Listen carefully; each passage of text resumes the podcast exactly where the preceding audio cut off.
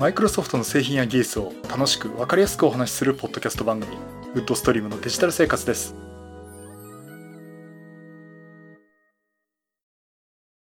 第631回目の配信になります。お届けしますのは木澤です。よろしくお願いします。はい今週もお聞きいただきありがとうございます。この配信はクラウドファンディングキャンプファイアのコミュニティにより皆様にご支援いただいて配信しております。今回も安根さんホワイトカラーさんはじめ合計9名の方にご支援いただいております。ありがとうございます。ご支援の内容に関しましては、この番組ウェブサイト、windows-podcast.com でご案内しております。もしご協力いただけるでしたらよろしくお願いします。また、リスナーの皆さんとのコミュニケーションの場として、チャットサイト Discord にサーバーを開設しております。こちら、ポッドキャスト番組、電気屋ウォーカーと共同運用しております。よかったら参加してみてください。Discord サーバーの URL は番組ウェブサイトにリンク貼ってあります。はい、ということで、えー、今週も、えー、YouTube とポッドキャスト同時収録をしています。えっ、ー、とね、ちょっとまずお詫びしなきゃいけないのは、先週のあの、ポッドキャスト側の音声、かなりひどかったと思います。本当にちょっと申し訳ないです。あの、今ね、ソニーの ZV-E10 と、この ECM-W2BT というね、ワイヤレスのマイクを使って収録をしていまして、まあ、今までポッドキャストはね、あの今まで使ってた IC レコーダーとか、ダイナミックマイクとか使ってね、収録をしてたんですけども、えー、ちょっといろいろこう作業を簡略化してみようということで音源はまず1本。でそこで動画を編集してその内容を音声抜き出してポッドキャストにするっていうもの編集の手間を半分に減らすということをねちょっとやってみようと思いまして、えー、まずこれ音声をね1本にしてみたいなと思っています。まあ、そういうことでねいろいろごちゃごちゃやってたらですねどうもあの低音が響きすぎるようなところがあってそこのちょっと調整がうまくいかなくてですね。これねデスクトップパソコンでモニタリングしてる間は割と何ともないんですけども iPhone であのカナル式のワイヤレスイヤホンで聞くといやなんだこれはっていうようなね低音ばっかり響いてすごい聞きづらい配信となってしまいました。ちょっと大変失礼しました。あのちょっと今改善するようにねしてますので、えー、今回もちょっともう大きな内容の話とあと Windows 11でのアプリケーションでの GPU の切り替えができるっていうこの話とあとはですねこれマイクロソフトネタではないんですが、えー、QNAP というような NAS がありますね私あのシノロジー派なんですけども今回 QNAP の NAS についてこんなのがあるんだっていうねお話をしたいなと思っております。えー、ではねまず1つ目の Windows 11 Insider Preview のリリースプレビューのお話です。とマイクロソフトが現地時間の5月19日ですねに Windows 11のインサイダープレビューのリリースプレビューチャンネル。リリースプレビューチャンネルで新しいバージョンですね。ビルド22000.706というのを出しました。えー、これあの、今までよくお話しする2万5000番台のですね、デブチャンネルとまた別のもうすぐ一般公開されるものの、まあ、リリース候補版ですね。えー、これの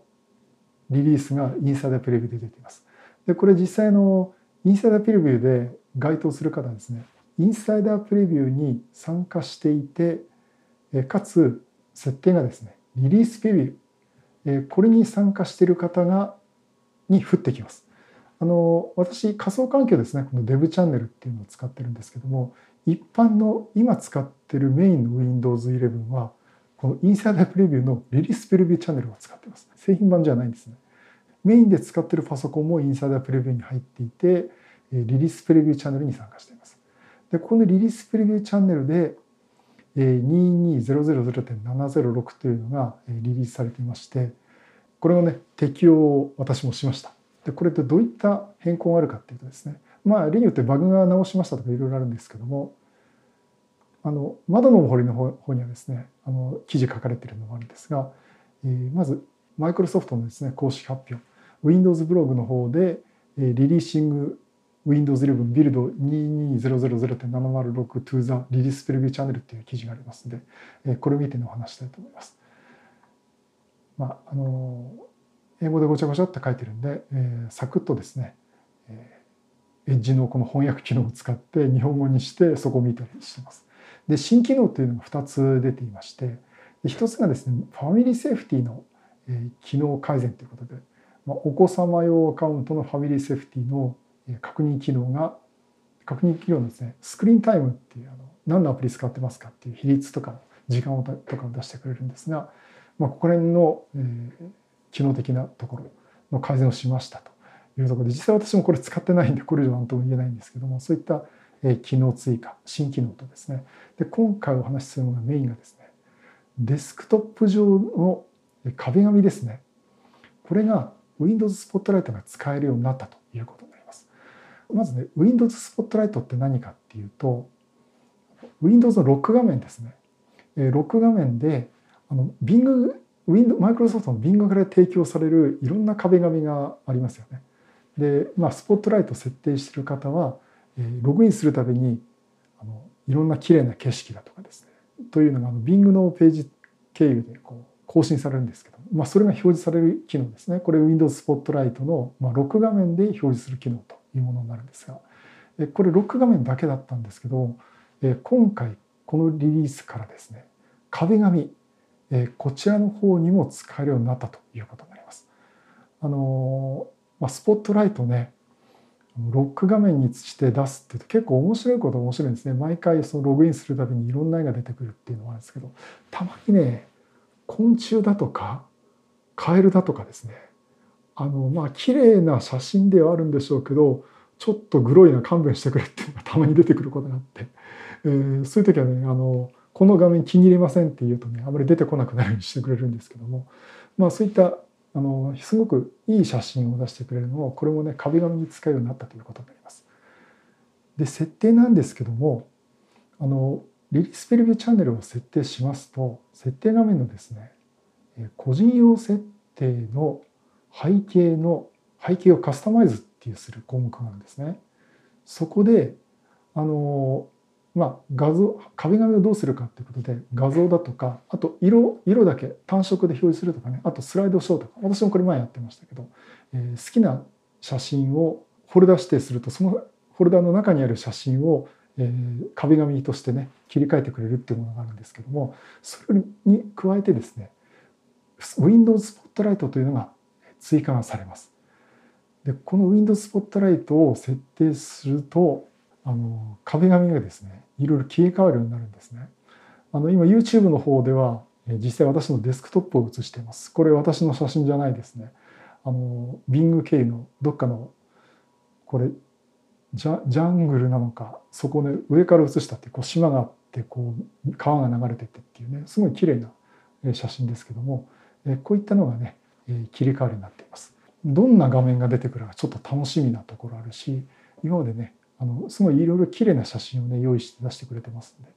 ちょっとこれは楽しめるかなという感じがしてます。まあ、もともとデスクトップはいつもの画面で落ち着いて出したいとかね自分の決めた壁紙だけでやりたいって方もいると思いますので、まあ、これねお好みに合わせて使っていただくといいかなと思っております。以上ですね Windows 11のインサイダープレビューのリリースプレビューチャンネルの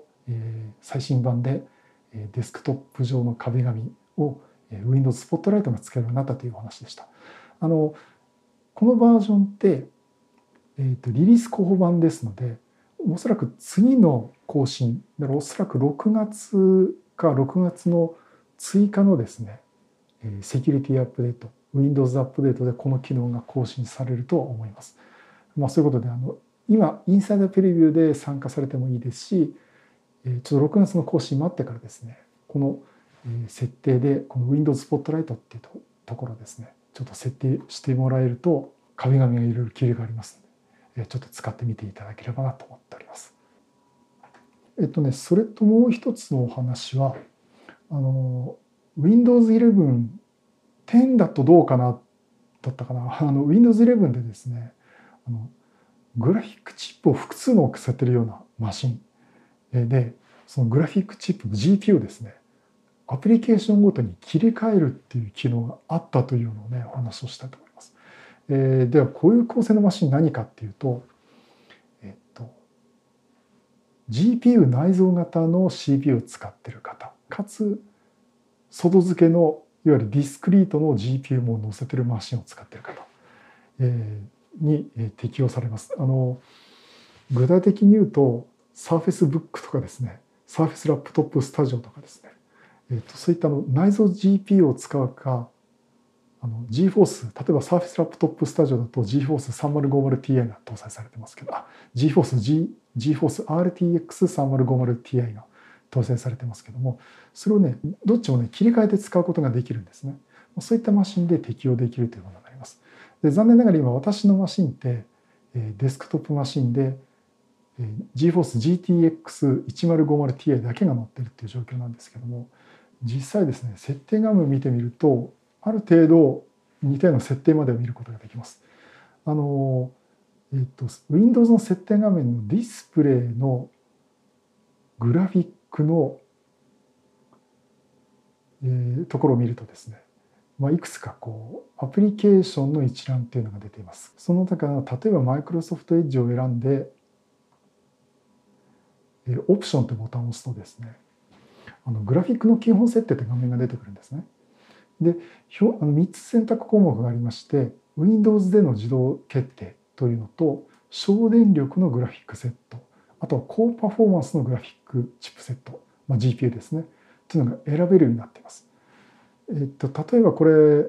えば私のマシンでやるとあの NVIDIA の GForce GTX1050 しかついてないんですが例えば省電力もしくは高パフォーマンスっていうとそれぞれのグラフィックチップ適したですねグラフィックチップ名がグラフィックチップ名がですね出るんですね。まあ、私の場合は、えー、1個しか GPU ないんで両方に GForce GTX1050Ti って出てきちゃうんですけども例えばこれが先ほど言った Surface Book とか Surface Laptop Studio とかですね、まあ、それ以外のゲーミング PC とかでも切り替えができるものでいいと思うんですけども例えばそっちの方は、えー、Windows での自動決定もしくは省電力というのを選択すると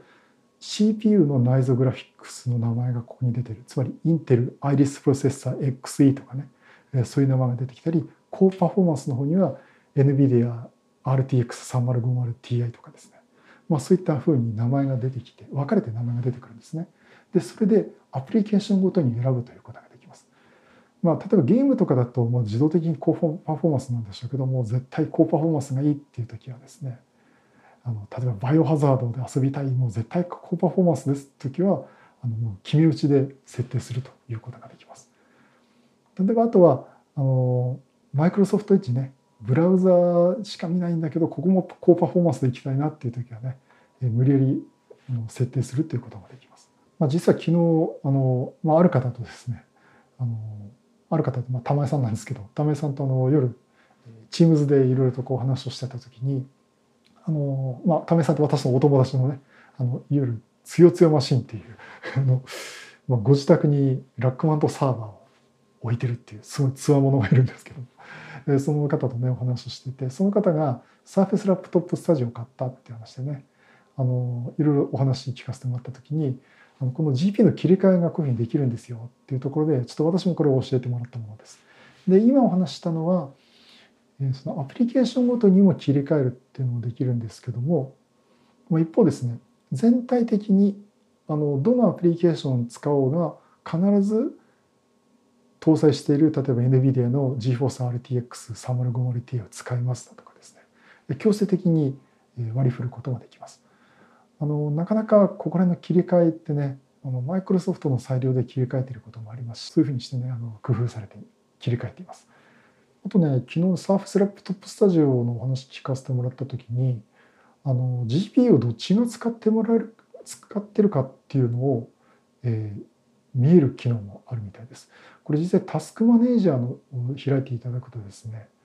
あの GPU, GPU エンジンって項目があるんですね。GPU01 っていうふうにね番号が振られてて例えば Surface Laptop Studio の場合は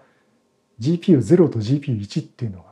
表示されるんですね。あのこの場合 GPU0 っていうのは内蔵グラフィックスで GPU1 って言ってるのが GForce RTX3050Ti っていうふうになってましてそのそれぞれのアプリケーションがどっちの GPU を使ってるかっていうことが表示されるようになってます。でこの GPU エンジンの項目には例えば GPU0 だったらその中の 3D の機能を使ってますとかあとは GPU のコピーの機能を使ってますとか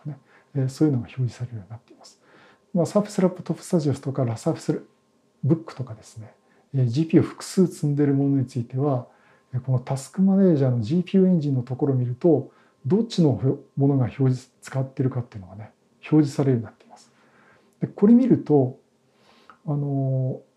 ちょっと残念って話をしてたのが実はあ実はですね出力を使に使ってるのはどっちか一つだと思うんですけどSurface Laptop Studio でいうと両方の GPU ね使ってるみたいなんですね。であのあくまでも基本的には discre discrete の、まあ、RTX3050 を使ってるんですけども通常の Windows のウィンドウ表示については内蔵 GPU ですね。インテルのアイリスプロセッサー XE ですね。を使ってるとかね。そんなふうなことが中身に見れるっていう。まあどうせなら全部 GeForce ね RTX3050 使ってほしいって話をしてたんですけどもそんな形でどっちの GPU 使ってるっていうのがねタスクマネージャーで見ることができます。私の今見るとあの GPU1 個しかないはずなんで出ないはずだって言ってたんですけどねなんか今 GPU0 で 3D 機能を使ってますってこれ Discord の機能ですかね。表示だけはされるみたいですね。まあそんなところがあるんで。あの Windows 11のこの GPU の切り替え周りあとどっちを使ってるかっていう切り替え周りです。あの見る機能ですね。結構追っていくとこんな風なものが見れてきますという話をさせていただきました。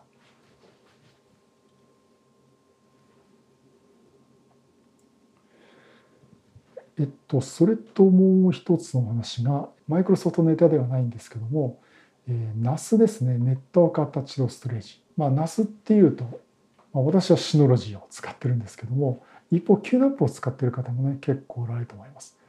でこれでですねこの QNAP あのなんとですね QT QIT クラウド QITS クラウドっていうものがあって普通あの NAS って買ってくるとハードウェアを買ってきてその中にで NAS のハード側を買ってきてその中にハードディスクを入れて運用するっていうことができるんですけどもなんとですねこの NAS の機能そのものをソフトウェアで実現してしまおうともともとソフトウェアで動いてるんでで Linux ベースかなんかで動いてるんで当たり前なんですけど専用のハードを用意しないで、えー、例えば Windows で動かしている仮想マシンの中だとか Azure で動かしている Windows の仮想マシンの中で QNAP の NAS の機能をそのまま動かしてしまうというものです。で基本的にですねこれあのソフトウェアといってもアプリケーションベースじゃなくてですね仮想マシンでの提供になるんですね。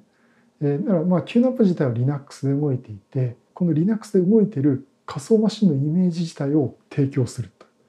いうふうになっています。ですからこれを受け取ったらこれを使って例えば本当に Windows 10だとか Windows 11のクライアント Hyper-V でクライアント Hyper-V とかのまあ仮想マシン Windows サーバーでもいいですしあと Azure のね、えー、仮想マシン機能を使っても、えー、NAS を構築できるってことができます。でということで例えばあの QNAP NAS 使ってみたいんだけどどんな感じかなという方とかあとは Windows のサ Windows サーバーだとか、まあ、メインのデスクトップパソコンでハードディスクたくさん載っけてる Windows マシンがあるよっていう方これをサーバーにしたいって方もおられると思いますけども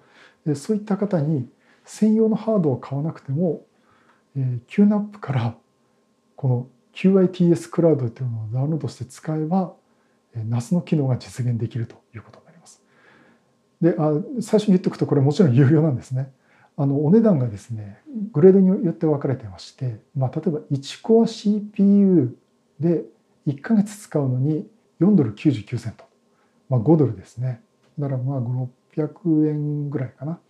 あと2コアのマシンを使う場合は1ヶ月で9ドル99セントということで、まあ、4コア6コアっていうことでね、まあ、グレードが上がるに従って値段も上がっていきます。ただまあ個人で使う場合は例えばこれ今 QNAP のウェブサイトを見に行くとそこら辺のねコースと、えー、 recommended for ってことでねどういった方に使っていただけますよってことが書いてあるんですが例えば1人から5人のぐらいの NAS のユーザーで、えー、最大接続数が10個。の場合はもう1コアタイプの一番安いですね。4ドル99セントの QNAP の仮想マシンだけでいいと。例えばあとはもっと多いですね。6人から10人ぐらいが使って接続数が20ぐらいまで使うという場合は、まあ、2コアタイプ、まあ、9ドル99セントですが、まあ、1000円ちょっとですねを、まあ、月々支払えば、えー、これが使えるということになります。そういうねあのサブスクリプション方式になっています。一番高いのが、